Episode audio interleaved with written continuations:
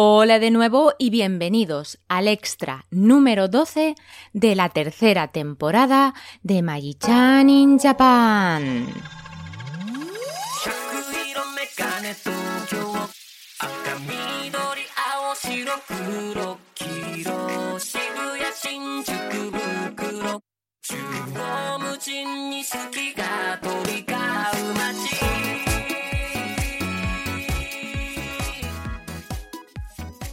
Hola, ¿cómo estáis? Yo estoy muy bien y os saludo desde un día... mm, eh, en esta ocasión tampoco lo puedo definir muy bien.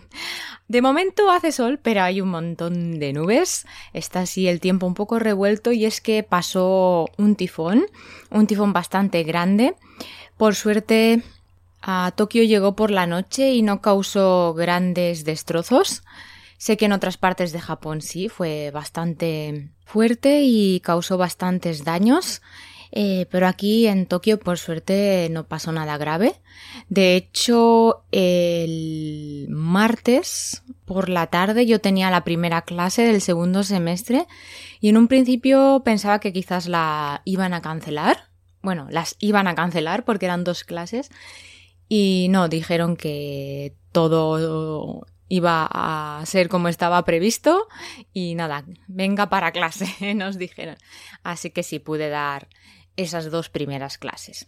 Llovía bastante, hacía bastante viento, pero bueno, mm, se podía llegar. De hecho, algunos estudiantes llegaron un poquito tarde, pero la gran mayoría no. La gran mayoría estaban allí y no hubo grandes problemas. Y esto que os estoy contando fue hace dos días y desde entonces pues el tiempo ha estado un poco revuelto. No es normal porque cuando pasa un tifón al día siguiente está el, tiempo increíble, los cielos mm, súper despejados, quizá queda un poquito de viento, pero bueno, en- en general es muy agradable. Pero en este caso el tifón se deshizo a mitad de camino y ha dejado un poquito de inestabilidad. Bueno, y después de este parte meteorológico, bueno, en realidad no, porque no os estoy hablando del tiempo que va a hacer, sino del que hizo, de esta lección de meteorología. Eh, bueno, vamos a dar ya paso al tema de hoy. ¿De qué os voy a hablar hoy? Bueno, pues como habéis visto en la miniatura y en el título, pues os voy a hablar de anécdotas. sé que este es un tipo de contenido que os gusta mucho, siempre me lo pedís y os lo había prometido desde hace bastante tiempo. Os había prometido que iba a hacer este episodio de anécdotas y en un principio iban a ser anécdotas de mis días en la universidad. Es decir, de, de las clases que doy en la universidad, de... Pues de esas cositas que me pasan con los estudiantes, ¿no? Ya sabéis que tienen muchas ocurrencias y, bueno, no solo ocurrencias, sino que, bueno, intentan a veces, pues, ser un poco picaruelos, aunque la mayoría de las veces no les sale bien.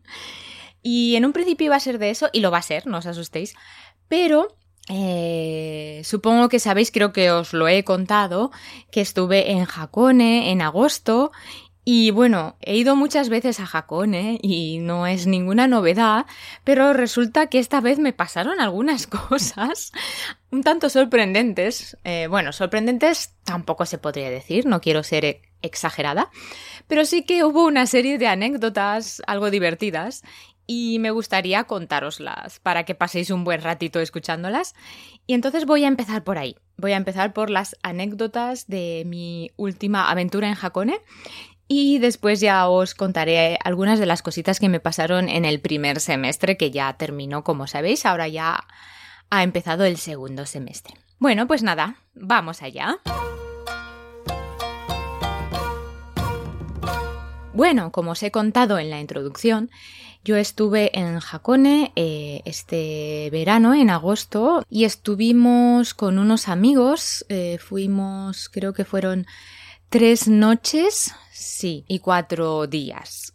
Eh, es decir, desde el jueves hasta el domingo. El domingo por la mañana eh, ya volvimos a, casa. Eh, las anécdotas que os quiero contar, la verdad es que están casi todas condensadas en la vuelta, es decir, en ese domingo por la mañana. ¿Por qué? Bueno, pues porque este viaje ya desde un principio se presentó un tanto agafado. Resulta que justo eh, nosotros salimos un jueves, pues justo el viernes llegaba un tifón y este tifón mmm, pasaba por, por toda la zona de Kanto, que es donde está Tokio y también Hakone. Eh, no sé si lo sabéis, pero Hakone está relativamente cerca de Tokio, más o menos a hora y media, dos horas, depende del transporte que, que tomes. Y eso, resulta que este tifón pasaba por encima de nuestras cabezas, literalmente.